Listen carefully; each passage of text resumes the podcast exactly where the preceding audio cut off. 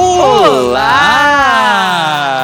E agora vamos para mais um episódio do R3D2Cast, o podcast do R3D2. E Uhul! muito rapidamente, por favor, você que está nos ouvindo, segue a gente, vai. Corre lá no Instagram, no arroba projeto.r3d2. Você também vai achar assim no Facebook, projeto.r3d2, porque eu vou repetir até entrar na sua cabeça.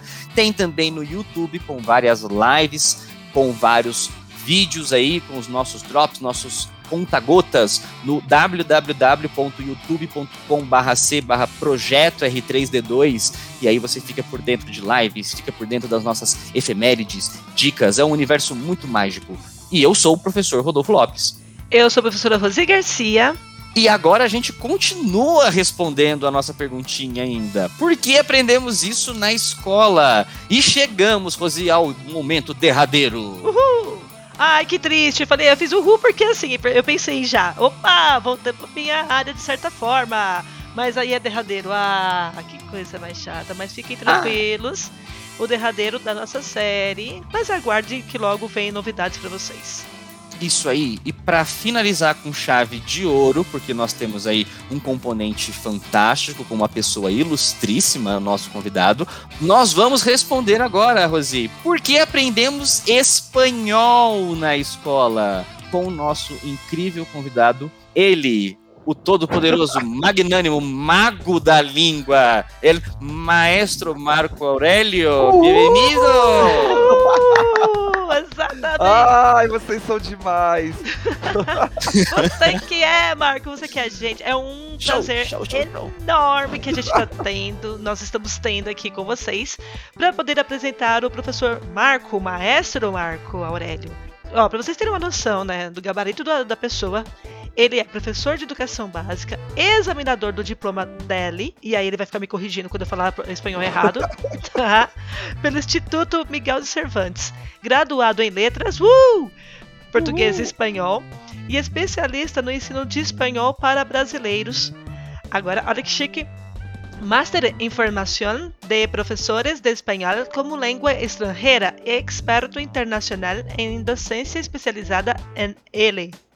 Falei certo, Ma? Falei certo, Ma? Muito bem, muito bem! Viva! Uhul, viva! Ele atuou em escolas de idiomas e gerenciou a sua própria escola de idiomas também, além de professor, ali como já comentei com vocês, da educação básica. Mas fala um pouquinho mais pra gente sobre você, Ma. Olá, chicos! Gente, em primeiro lugar, gostaria de agradecer o convite. É uma honra estar aqui com vocês. Acompanho o trabalho de vocês, é lindíssimo. Estou muito feliz aqui de poder contar um pouquinho sobre a língua espanhola que eu tanto amo, que eu tanto admiro, né? Que faz parte da minha vida aí desde os 14 aninhos de idade, né? Desde muito pequeno. É, eu sou o maestro Marco, Marco Aurélio, sou responsável, sou professor de língua espanhola, uh, sou examinador del DELE também, pelo Instituto Miguel de Cervantes, né? Tenho uma pesquisa é, no meu Master de Formação de Professores é, sobre análise de erros justamente de alunos brasileiros que cometem erros na hora de produzir, ou na hora de falar, na hora de, de, de se comunicar na língua espanhola, né? E também acabei agora o experto internacional em docência especializada em ele, pelo concurso que eu fui o responsável aí por escrever é, Colegio del Año de la Consejería de la Embajada aqui em Brasil. E fuimos os ganadores, não? Isso me dá muita emoção.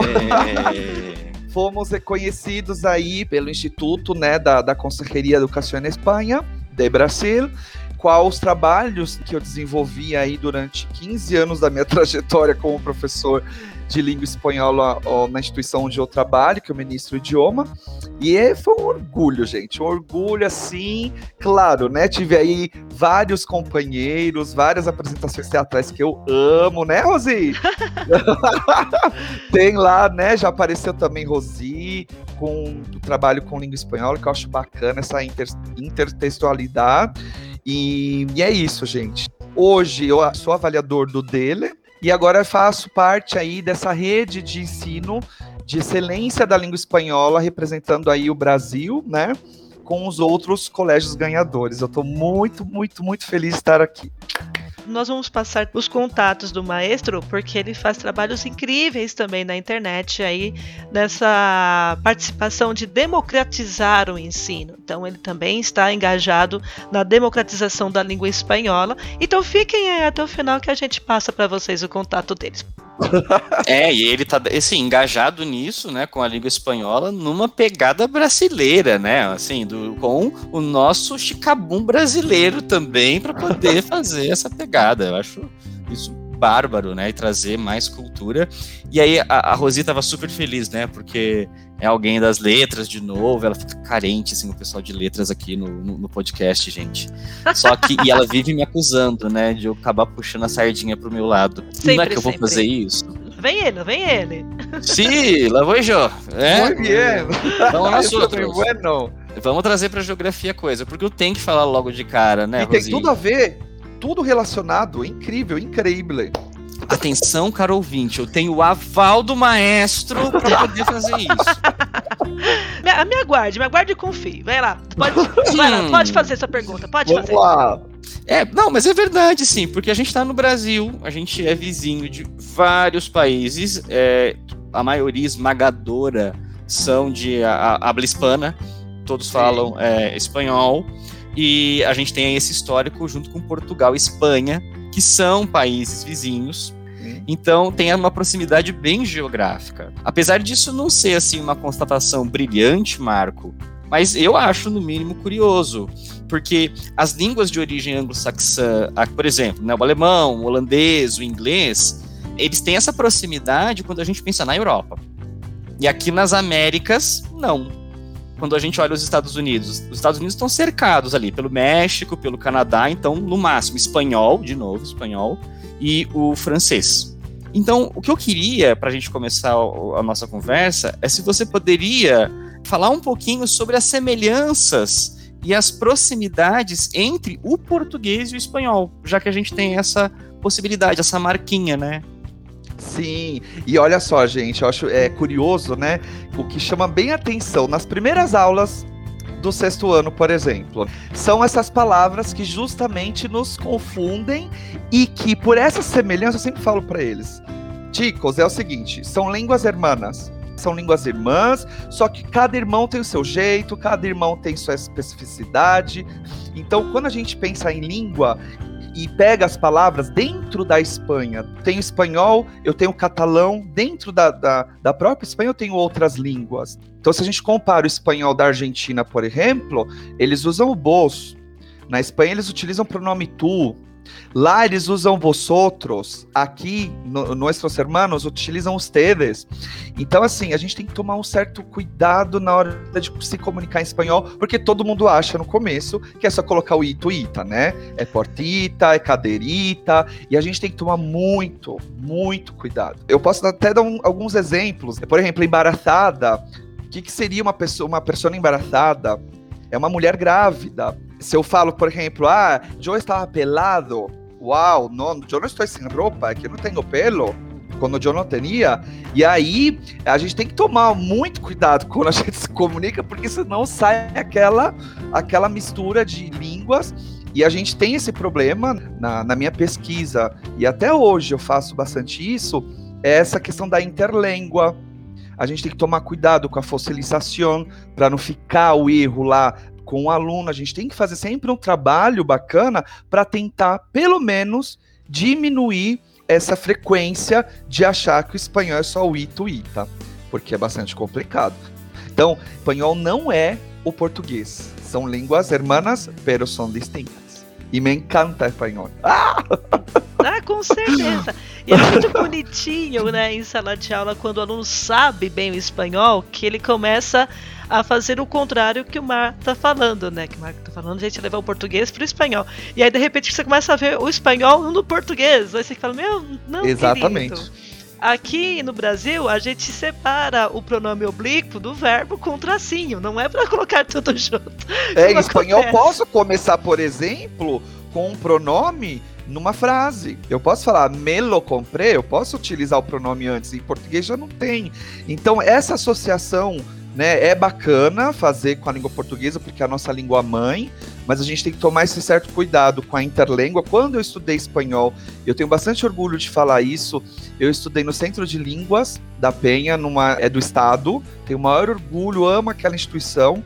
E saí ali com 14 anos, 16 anos, 17, já estava é, na sala de aula em uma escola de idiomas e sempre foi minha paixão. Então, quando a gente pensa nessas palavras que têm um significado diferente, los heterosemânticos, heteroposição e semântico do significado, a gente tem que tomar esse cuidado, porque senão na hora que a gente se comunica é complicado. Igual, ah, eu quero nos tapas. Oi, você quer um tapa? Não. Um nos tapas, um aperitivo. Então, é, é bem gostoso estudar espanhol. Eu amo. Tanto que sim, ó, vou até te perguntar o seguinte agora. O ensino da língua espanhola é obrigatório no Brasil e você acabou de trazer aqui uma experiência maravilhosa demonstrando o quanto dá certo quando isso é levado com seriedade, né? Que você acabou de falar que justamente você aprendeu o seu espanhol inicialmente no ensino público. Olha que bacana. Só que de vez ou outra, né, temos notícias aí que essa obrigatoriedade não é bem sempre cumprida nas escolas. Por outro lado, o inglês, mesmo não tendo o aprofundamento necessário ou sequer o cumprimento do que o currículo direciona, né, a gente sabe disso, acaba tendo aí um apelo maior.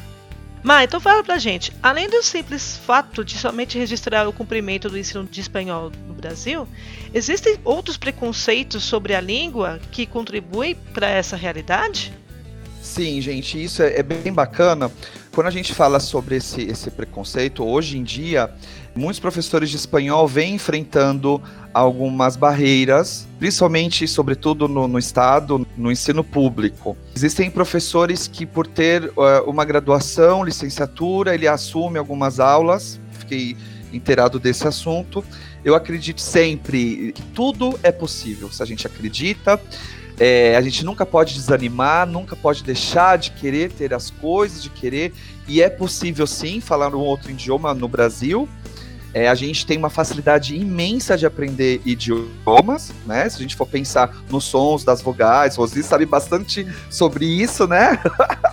então nós conseguimos. E a minha visão como professor, como especialista em análise de erros, de interlíngua, de fossilização e tudo isso no processo de aprendizado da língua espanhola como segunda língua, eu sempre me preocupo com essa questão de deixar o espanhol bastante vivo na prática deles, né? Então, eu nunca gostei de ter o espanhol por ter, ou assim, o verbo é, Hola, que tal? Eu sou tu eres. Não. A gente tem que ter o curso aí completo para poder se comunicar. A gente, como o Rodolfo falou, é, a gente tem bastante empresa né, multinacionais, o Los Hermanos aqui, eu falo, gente, dá para vocês estudarem na Argentina, no, tá, Espanha tá longe, mas tem aqui a Argentina, tem medicina de graça, então é, tudo é possível. Então, primeiro o que, que eu tenho que fazer? Eu tenho que estudar a língua, eu posso, eu tenho essa condição de fazer um exame de proficiência que é corrigido na Espanha, as provas orais são realizadas aqui no Brasil pelo Instituto Cervantes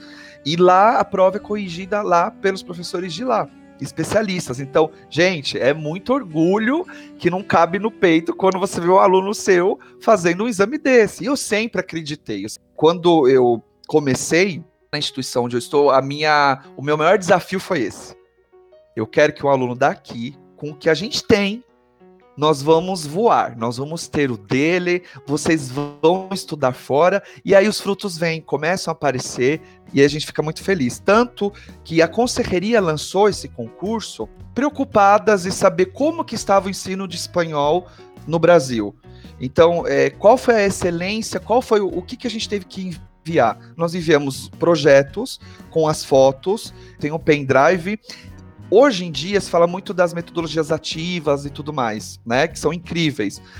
E em idioma, a gente, a gente sempre vem trabalhando na, na, época da fita, que enroscava, né? Tinha toda aquela questão. Hoje tá tudo muito mais fácil. Então, esse Colégio de Lanho, quando a gente fez todo o portfólio, eu já tinha guardado que tudo eu gostava de registrar desde lá de 2006. E aí foi reconhecido pelo Colégio Miguel de Cervantes e pelo pela instituição da Embaixada da Espanha em Brasília, que representa, o Ministério Espanhol que representa aqui no Brasil, eu tenho muito orgulho de falar isso. Eles estão preocupados, eles querem conhecer, e eles falaram: existem trabalhos magníficos que a gente tem recebido, os professores, sim, espanhol, é, é, são apaixonados pela língua, estão fazendo um belo trabalho sabe? A gente foi, o, nós somos os, os primeiros, né, a, a, obter o título, mas vem aí um, um pessoal muito bacana que acredita que ainda o espanhol vá avançada aí na questão de legislação brasileira, quando a gente fala assim, né? E não deixar nunca de desanimar, né? Eu acredito muito nisso. Olha, é engraçado que a grandiosidade desses projetos o qual você participou, assim, é imensa, né? A gente conhece o seu trabalho de perto, então a gente tem muito respeito por ele. Mas infelizmente, é o que você falou, ainda sofremos um pouco com essas desconsiderações. O, o espanhol, ele é a quarta língua mais falada no mundo. Tem Sim. mais de 530 milhões de falantes. E desses 530, beira quase 540 milhões, gente. 460 milhões são nativos e 74 milhões, mais ou menos, 75 milhões de pessoas que aprendem o espanhol como segunda ou terceira língua. E aí o nosso português aqui no Brasil, né? O nosso que a gente tem aqui da nossa língua materna aqui.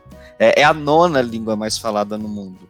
Sim, é porque ah, é, é, Brasil, Angola, Moçambique, Timor-Leste, Cabo Verde, Cabo Macau, Verde. São Tomé e Príncipe também, que faz bem parte da comunidade lusófona. Se for e ver, aí, olha... são, são, são poucos, né? Não são tantos falantes. Ah, assim, é a né? língua é a língua mais falada do hemisfério sul, sabia? Uhum. Curiosidade a língua portuguesa também aí. O negócio Sim, espanhol, bacana. E, e, o engraçado é em espanhol tem 21 países que falam espanhol. Não é? é como língua mas... nativa. Uhum. E aqui são 221 milhões de nativos falantes de português. Aí você pensa, né? O Brasil tem 220 quase, né? A maior parte esmagadora é só aqui concentrada na gente. E, e, aí você fica pensando, olha, são 75 milhões de pessoas no mundo que tem o espanhol como segunda, terceira língua, né? E o português, tadinho, 13 milhões, é quase que a população de Portugal. É, porque é a concentração também, né? Foi a concentração aí que, da, da colonização, né, que fez isso. E aí então... os espanhóis foram muito mais espertos nesse sentido. Não, não tenho o que discutir. tem que discutir. Muito importante trazer isso Sim. também, porque não são em todas as instituições que de repente nós encaramos com profissionais que realmente acreditam. Até às vezes no profissional fala: não, esse livro, Lazarillo de Tormes, literatura, aí é difícil, não dá não. E é leitura obrigatória, trabalho com português, gente. Gente, Porque, olha isso. O Lazarillo é meu queridinho. É eu também amo. então, quando eu, era, quando eu comecei a estudar espanhol, naquela metodologia diferente que é hoje de, de é, comunicação, comunicativa e tudo mais, eu tive que sim decorar aqueles verbos e eu tive que primeiro aprender a minha língua materna, que é a língua portuguesa, para poder até associar com a questão gramatical que pesava, que precisava ter a conjugação verbal. Não tem como fugir. Sim. É, e o espanhol tem mais tempos verbais que o português, gente. Não é brincadeira. E todo mundo acha que sai, sabe, né? Sai falando assim, ah, que espanhol é fácil. Mano, você olha ali, cara, na brincadeira do espanhol, não é assim não, amigo. É, ele traz muitos resquícios ainda do latim. Assim, essa questão da, da declinação ainda é muito presente. O português uh, eu vou te chamar, né, de certa forma, teve sorte nesse sentido, né, porque reduziu algumas formas. Mas sim, a gente percebe muitos e outros elementos de evolução que o espanhol passou que o português não obteve. Mas enfim, isso aí é conversa para depois. eu quero comentar justamente sobre essa questão polêmica aí de, da importância que se tem no mundo e que o brasileiro não está prestando atenção nisso ainda, né? Porque, segundo um levantamento do INEP, a média de acertos do Enem em língua inglesa é de 45%, enquanto do espanhol é 36% mais ou menos. Então, assim, não, o brasileiro ainda não está ligado no movimento. Muitos acreditam que justamente pela similaridade entre português e espanhol, que vocês já comentaram aqui, né? Começamos falando sobre isso, é que se dá bem em espanhol. Gente, é incrível, assim, é, a minha terceira língua é espanhol, na verdade. Eu fui fazer a prova para poder entrar no doutorado, e ó, vou te falar uma coisa, viu? Ó, ouvintes, presta atenção no que eu tô falando. Atenção. Quem acha isso não sabe o que tá falando. Eu tive que fazer duas vezes a prova, estudar bem direitinho ali. A comunicação ainda é falha, mas eu leio espanhol tranquilamente. Mas eu tive que estudar um bom ano ali, assim, realmente com bastante preocupação para poder passar na prova de proficiência. Então esse negócio de português e espanhol aí tá tudo bem, não é assim não que funciona. Esquece isso daí. Né? Não, gente, é verdade. Tem que tomar bastante cuidado é uma questão cultural brasileira.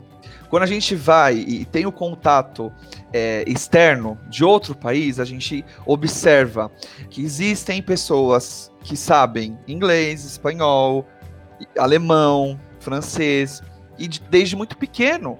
Então, essa questão do Enem, por exemplo, quantas vezes eu já ouvi antes até de ter, né? Porque o Enem também é, é, é novo em língua espanhola. Ah, não, espanhol, ó, muito fácil. É fácil nossa, não precisa nem estudar. É muito igual ao português. E aí cai no erro, porque justamente eles utilizam bastante o los falsos amigos, los heterosemânticos, né? E dentro da língua espanhola também tem as diferenças. Por exemplo, em Espanha se diz camiseta, em Argentina se diz remera. Então, dentro da língua existem essas variações. E se eu observar e pensar, oi, gente, vou fazer o Enem? Não. E aí você pega, eu fiz a um vídeo esses dias justamente do Enem, quando a pessoa fala, ah, eu sei, eu sei porque eu sou falante da língua portuguesa. Então, aí você se depara com a primeira questão. E aí dá um é, um é, um é, um é, aí não dá certo. aí não funciona. Então, é, eu acho sim que o brasileiro precisa ter o hábito de ler mais, de ter o conhecimento. Nós somos seres multiculturais, né? A gente pode, a gente tem essa facilidade. Então, pessoal, aprendam espanhol. É maravilhosa a língua, por favor. Aprender idiomas é maravilhoso. Né? E, e, te abre, ele te abre portas. Então, por exemplo, porque eu falo sempre do dele, os alunos brincam, ah, se o maestro não fala do dele, não é o maestro. Porque eu sei que pode ter abertura para o mestrado, ele pode ter bolsa para estudar na Espanha de graça, na Argentina. São formas, são maneiras de você ser fluente lá da Espanha, de Madrid, Salamanca, você é fluente. E isso não tem preço, né, gente? É maravilhoso. não, com certeza. E foi o que eu falei agora. Eu leio, leio, entendo bem. Agora, eu falar não sai porque eu não tive essa educação que deveria ter tido, né? Essa preocupação que você está comentando agora. Que o pessoal fala assim: ah, não, é só colocar a língua. Outro dia eu vi atores falando sobre isso, né? É só colocar a língua aqui atrás do dente, né? Língua dental, e aí você consegue fazer a pronúncia tranquila. E é mentira! É mentira! Não tem. A gente precisa sim ter esse, esse cuidado. Porque, por exemplo, no espanhol, dizer caza e um argentino caça então, essas variações que existem na própria língua. É, imagina se a gente achar que só põe assim, falar portita, cacita. Ih, gente, não dá certo, não. Vamos estudar espanhol. Ou seja, praticar portunhol é prejudicial não, é à saúde do gente, ensino por... de língua espanhola. Portunhol não dá, gente. E você pode se meter numa grande confusão né? Se você não dominar direitinho as palavras, a estrutura, você pode sim estar ali numa conversação, num diálogo, ao qual você não vai entender absolutamente nada. Sim, isso é muito sério, gente. Isso é muito sério. Você acha que você vai se virar? Nos outros países é assim, né? Mas as pessoas olham para você com aquela cara de eu não tô te entendendo e não te ajuda, não. Não, é, não te ajuda. Não. não. E outra coisa, a primeira vez que eu fui pra Espanha, é, eles não faziam eles não faziam esforço para falar, eles queriam falar o português para treinar. Isso foi até na alfândega. Eu falei assim: "Você tá de férias?" Eu falei: "No vacaciones." Sabe aquela coisa? Eu falei: "Não, eu vim aqui, eu quero treinar meu espanhol." Entende? É da mesma forma quando você vai para Buenos Aires, e se você não utiliza, você não boceia, não utiliza o bolso, eles já sabem que você não é de lá. Eu uso tu. Da segunda vez que eu fui para Buenos Aires, eu falei: "Não, agora eu vou usar o bolso." Vou usar o bolso. Aí parece ficar mais fácil a, a, compreensão, parece que eles ficam mais orgulhosos de te ouvir, não sei, é uma coisa meio Ele bacana, te aceita, sabe? né? Rola uma é, aceitação. Exato. e o xoxô deles, o show me chama, que eu também amo. Essa coisa de diferenças da língua, eu amo. Como falam mexicano, como falam argentino, como falam espanhol. Então, isso é bem gostoso e bem positivo na língua. Não tem problema algum. É, eu, eu fui estudar uh, um pouquinho de espanhol na Argentina, né? E, cara, para eu associar o caso, né, o você, o, é, você acha que vai muito de boa, assim. Não, você tem regras, né? Apesar de não ser um trem, assim, super reconhecido dentro do meio da língua espanhola, é, tem regra certinha, a galera aprende na escola bonitinho, e aqui todo mundo fica jogando assim, põe ostei, põe tu e tudo. Não, é, tem é, é, é mó organizado, e a gente fica menosprezando. Isso é, assim, é desrespeito, né, gente? Sim, e aprender um idioma é você viajar pelo mundo. Olha quantos países, quanta cultura você consegue reconhecer, seja numa música, seja numa película, num filme, numa série. E isso me encanta. Então, é, é, eu vejo séries é, espanholas, argentinas, mexicanas, e quanto mais cultura, né, a gente se torna aí uma pessoa melhor para o mundo que a gente, que a gente vive. Então, eu acho fascinante aprender outras línguas. Ah, e já que a gente entrou nessa pegada aí de ensino, de amor ao saber, eu vou então fazer uma virada aqui no podcast para umas perguntinhas mais educacionais, tá? Porque assim, uma coisa que a gente reparou muito fazendo os outros podcasts, né, dessa série, é que todo mundo, assim, praticamente, né, Rosi, comentou que fazer um ensino mais contextualizado de algum componente é uma marca fundamental mesmo. E no caso da língua espanhola, Marco, uh, isso também se repete? Que particularidades você vê que acontecem somente no caso do espanhol também? Já emendando duas perguntas. Bom, vamos lá. Eu sempre falo que uma palavra solta, ela não tem significado algum. Então, a gente tem as funções pragmáticas da língua, que são próprias da língua, que tem o uso social dela quando a gente fala, por exemplo, ah, ah, eu vou comprar uma roupa, eu vou a um restaurante. Então eu tenho as funções pragmáticas, que ali sim vem o contexto da gramática, os conteúdos linguísticos que estão inseridos nas perguntas, o, o léxico, que é o vocabulário, também está inserido, porque uma coisa depende da outra. Eu não vou num restaurante e vou falar assim, pode provar a camiseta o contexto social ali já não é aquele. Então ali eu vou pedir uma comida, posso pedir um sumo, um jugo, naranja e tudo isso.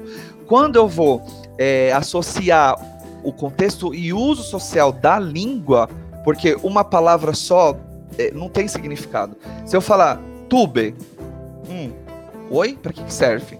Né? É da, de onde veio tube? Se eu falar entretube, oi, da, que, que, que ele serve? Então, quando eu falo até assim, ah, o pretérito definido, o pretérito perfeito composto, a diferença, os contrastes, precisamos saber sim, só que a gente precisa saber usar. A gente precisa saber se colocar na situação no, no, no, idioma, na situação que a gente precisa é, utilizar, que aí vem. Quando a gente está falando português, a gente não fica falando, ah, bom, agora eu tenho que usar o artigo, agora eu tenho que colocar o pronome não sei o quê, agora a gente fala. Né? É muito natural. Crash é, defendeu isso né? Que a gente tem que a, a, o processo de aquisição da língua espanhola precisa ser de maneira natural e com muita afetividade, senão não aprende. Então, essa questão do valon, essa coisa de motivação, de coração, é, esse é um marco, em primeiro lugar, marco pessoa. Eu sou assim, nato e eu trago isso para minha sala de aula para os meus alunos. Então, é mais ou menos isso. Ma, e olha só, a gente estava comentando sobre os, a literatura espanhola, que você também trabalha em sala de aula, que é muito importante. E aí, no caso, vou pegar no pé do Rô novamente, puxando a sardinha para o meu lado aqui, porque eu e a Mar já fizemos alguns trabalhos em conjunto, justamente trazendo aí é, a língua espanhola e a língua portuguesa e a questão da literatura em peças teatrais. E eu vou te perguntar sobre isso, né? Que a gente sabe o quanto você é engajado em mídias sociais para auxiliar aí no ensino da língua espanhola e essas outras práticas também, né, que você costuma trazer, que você acabou de falar também da metodologia ativa e tudo mais, que isso não é novidade nenhuma para o ensino de línguas, né? Sim. Então conta aqui pra gente, como você avalia Embora eu saiba a resposta, mas o nosso público não sabe. Então conta aqui pra gente. Como você avalia o uso de técnicas dramáticas, produção de podcast, produção de outros elementos que os alunos podem trazer, né, e outras ferramentas no dia a dia da sala de aula? O uso de jogos também que se faz bastante. Isso. Conta pra gente. É, o que foi até que chamou a atenção no nosso projeto enviado para a conselheria foi a questão da, do uso de metodologias diferenciadas. Tá? Então, por exemplo, a gente usa bastante Kahoot, a gente usa porque a gente aprende se divertindo também. E ali é uma plataforma, é um jogo que você pode criar, os alunos podem criar as perguntas e você faz, é, é como se fosse, vai, uma prova de alternativas e eles têm que jogar, ser ágeis também para poder obter a pontuação. E aí no final sai aí o, o, ganhador, né? Eu acho que o professor, o professor é um artista, o professor ali, aquela parte da, da lousa, para mim ali é o palco. É o palco da vida ali para mim. Então, quando eu falo dos teatros, que a gente fez bastante coisa junto, e que eu sou fã, amo de paixão, estou morrendo de saudade de fazer o próximo. E quando a gente junta, poxa, literatura espanhola, fazendo a comparação com a língua portuguesa, eu acho isso fantástico. Que a literatura possa mudar algumas coisas, modificar e transformar algo na cabecinha deles. Eu acredito também que, gente, que muito da da, do problema do mundo é a falta de interpretação de texto. Tá? Eu acho que o, os nossos alunos, eles são os protagonistas e eles amam, eu amo fazer essas coisas. No começo da pandemia, eu comecei a fazer esses pequenos vídeos de gírias em espanhol lá no Instagram. E assim, eles, maestro, maestro virou blogueirinho, né? Na verdade, eu queria me aproximar mais deles, porque foi um momento tão difícil né? Que de um dia para o outro, tchau, acabou, não vai ter mais aula. E eu comecei a fazer esses vídeos justamente para me aproximar mais, para aparecer no celular deles. E eu gosto muito, sempre, eu me inquieto, eu sempre gosto, sou um professor que eu gosto de de sempre modificar minha aula e não gosto de monotonia. Esse é o Marco, o Marco é desse jeito, o maestro que trabalha bastante afetividade, que vem assim dos ensinamentos que eu tive, é, familiares, exemplos. Minha mãe também era professora maravilhosa, minha abuela. Então são exemplos que eu sou o que eu sou hoje. Então eu gosto bastante, eu gosto de me movimentar, gosto de fazer teatro, gosto de fazer espetáculo show da Xuxa, gosto e tudo envolvendo a língua espanhola, mas em prol dos alunos que nunca tiveram oportunidade de de repente de ver um grande espetáculo. A gente teve vários é, comentários no dia das apresentações do Lazarídio, do R. Leão e tudo mais, que eu tenho o maior orgulho de falar, gente. Um beijo para vocês que fizeram disso possível, de uma aluna chegar para mim e falar, maestro, eu tô emocionada, e eu mais ainda, né, a gente mais ainda, é, eu nunca tive a oportunidade de sentar no teatro, porque teatro, alguns são caros, então a gente traz essa realidade, essa parte artística que eu amo e que dá para casar a arte, a língua portuguesa, história, geografia e inglês. Quantas coisas que eu não faço também com o pessoal de inglês, são maravilhosos também, e isso motiva. Eu acho que a gente tem que trabalhar sempre a motivação e aquilo que a Rosi falou no começo. Não sei se em todos os lugares existem essas crenças essa motivação que vem de dentro, a gente tem que externar para todo mundo querer aprender. Eu acho que é mais ou menos isso. Na perfeito. Eu vou eu vou pedir até licença para o Rô, né, que eu vou divulgar um pouco desse trabalho que nós fizemos, que eu acredito que, como nós estamos aqui trabalhando para a democratização do ensino, é concedida a permissão. Obrigada.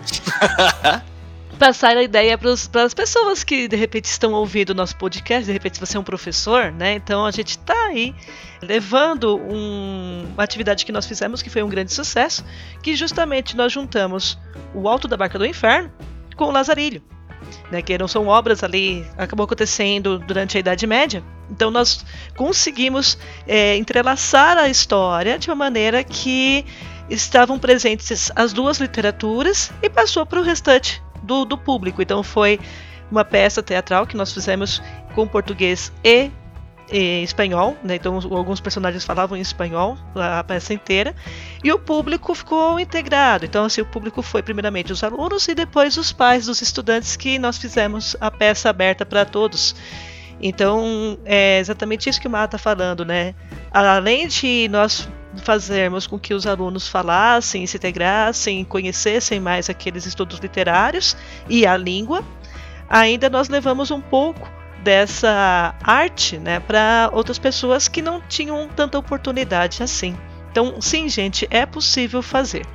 Né, é só, eu acho que assim, é, é, a gente tem que acreditar, a gente tem que gostar, amar. É, é engraçado que os pequenos, eles já falam assim: ah, eu quero já ter aula de espanhol, porque sabe já da referência que a gente vem trazendo e que eu acho é, maravilhoso. Amo fazer aqueles ensaios, sabe? Não tem aquela questão você fala assim, maestro, mas assim, depois ou, ou é cansativo? Não. Essa é minha energia. Eu sempre falo para todo mundo: essa é minha energia.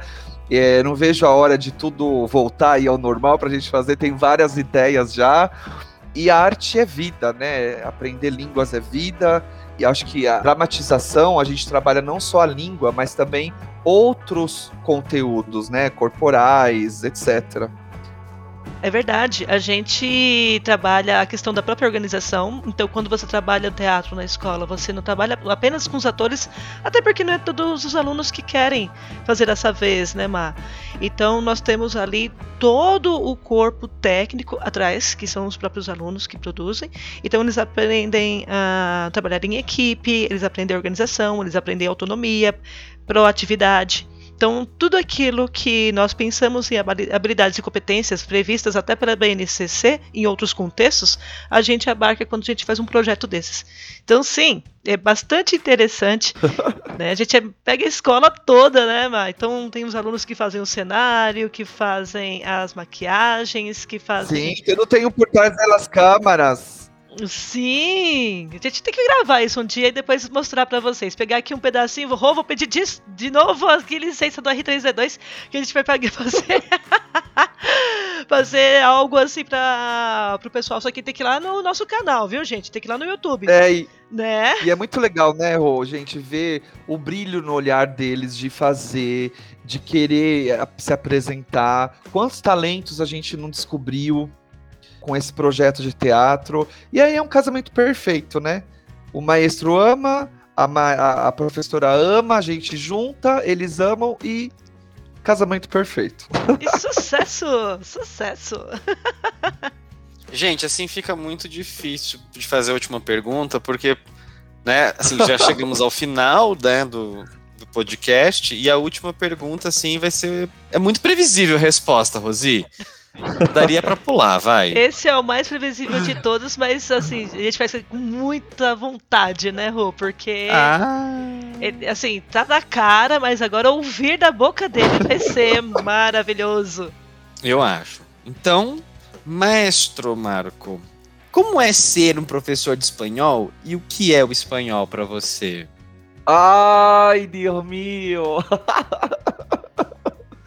Ai, que pergunta difícil. Bom, gente, é... ah, eu até esqueci, eu queria comentar que a gente fez aí também esse projeto com os professores, né, que envolvendo aí a língua espanhola, que eu admiro bastante.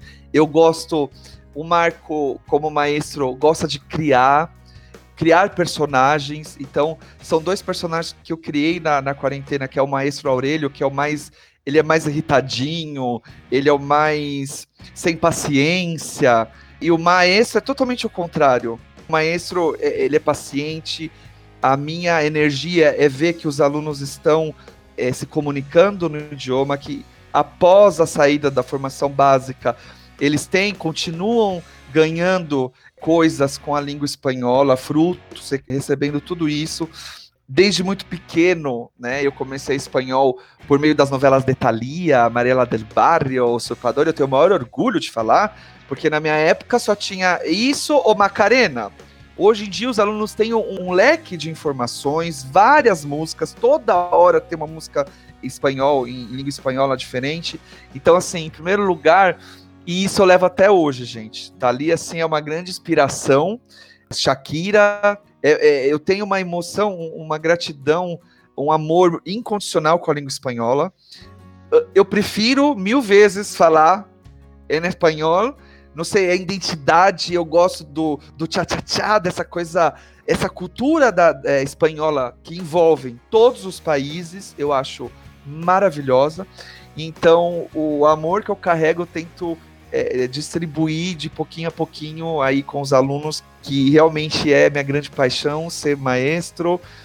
Ah, e eu tenho outro personagem também que eu criei, que é o Nenito, que é justamente aquele aluno que tem dificuldade na língua espanhola, me baseei nos alunos e que quer ter a oportunidade de aprender um outro idioma, de fazer a transformação na vida de cada um deles. Então, é, o espanhol para mim me representa.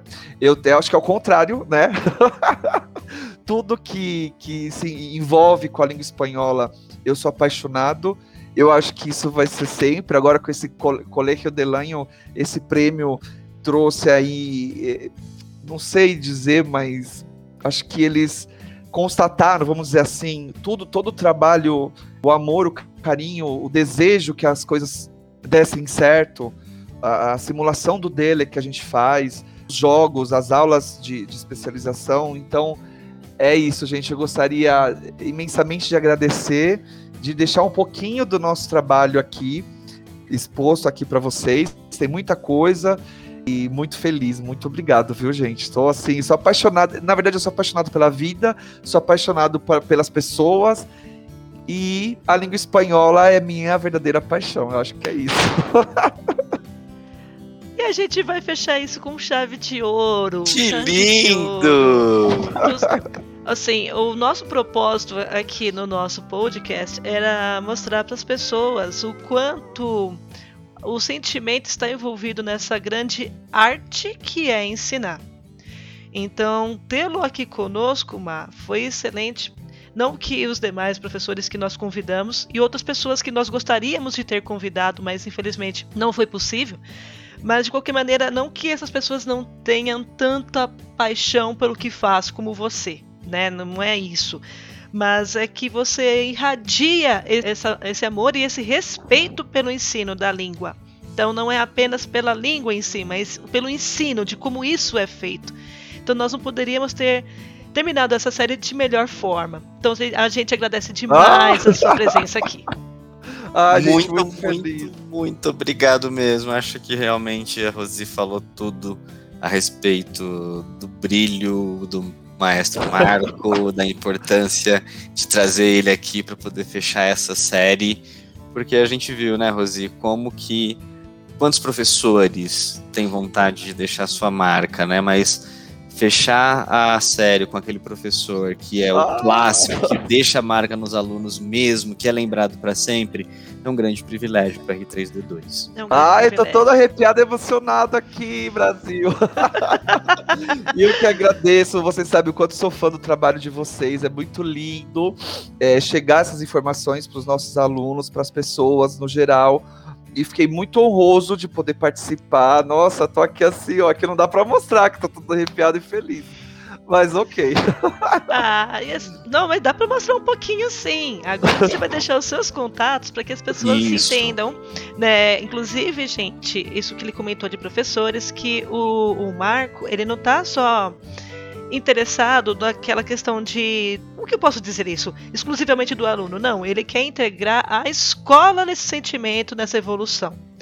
Então, é, no ano passado, principalmente quando nós tivemos o início da pandemia, né, foi, ele, o professor encabeçou ali algumas ações e que os professores também fizeram teatro para os alunos numa brincadeira de integração. Então, isso que ele está falando também pode ser visto nas redes dele, né, Mai? Então, passa o seu contato para o pessoal, a sua página está do tudo, YouTube. Está tudo lá no Instagram, os vídeos.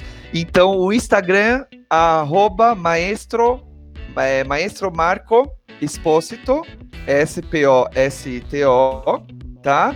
Facebook Marco Aurélio Rocha Expósito, Maestro Marco Aurélio Rocha Expósito e o YouTube também, Maestro Marco Aurélio Rocha Expósito. E no Instagram tem a escolinha, tem o Nenito, tem bastante, tem o link para assistir o Rei Leão, tem o Rei Leão, tem o Lazarídio, tem Turma da Mônica, tem tudo lá.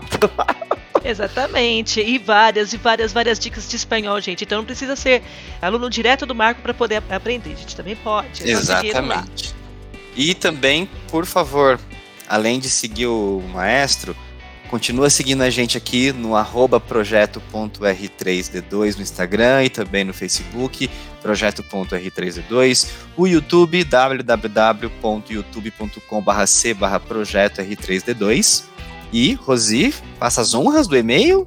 Exatamente. Se vocês quiserem falar conosco, ou de repente mandar uma mensagem para o Marco, ou quiser dar alguma dica, enfim, fique à vontade no projeto.r3d2.gmail.com. E é isso aí, pessoal. Estamos então encerrando este episódio e esta série. Agradecemos demais. Se você ainda não ouviu os outros episódios, aproveita que você já está aqui, corre lá, dá uma ouvidinha que está bem legal aí a contribuição dos nossos colegas. Todos professores de verdade, gente como a gente, que tem muito o que falar para explicar por que, afinal de contas, aprendemos isso na escola. Mega beijo! Obrigado! Beijo!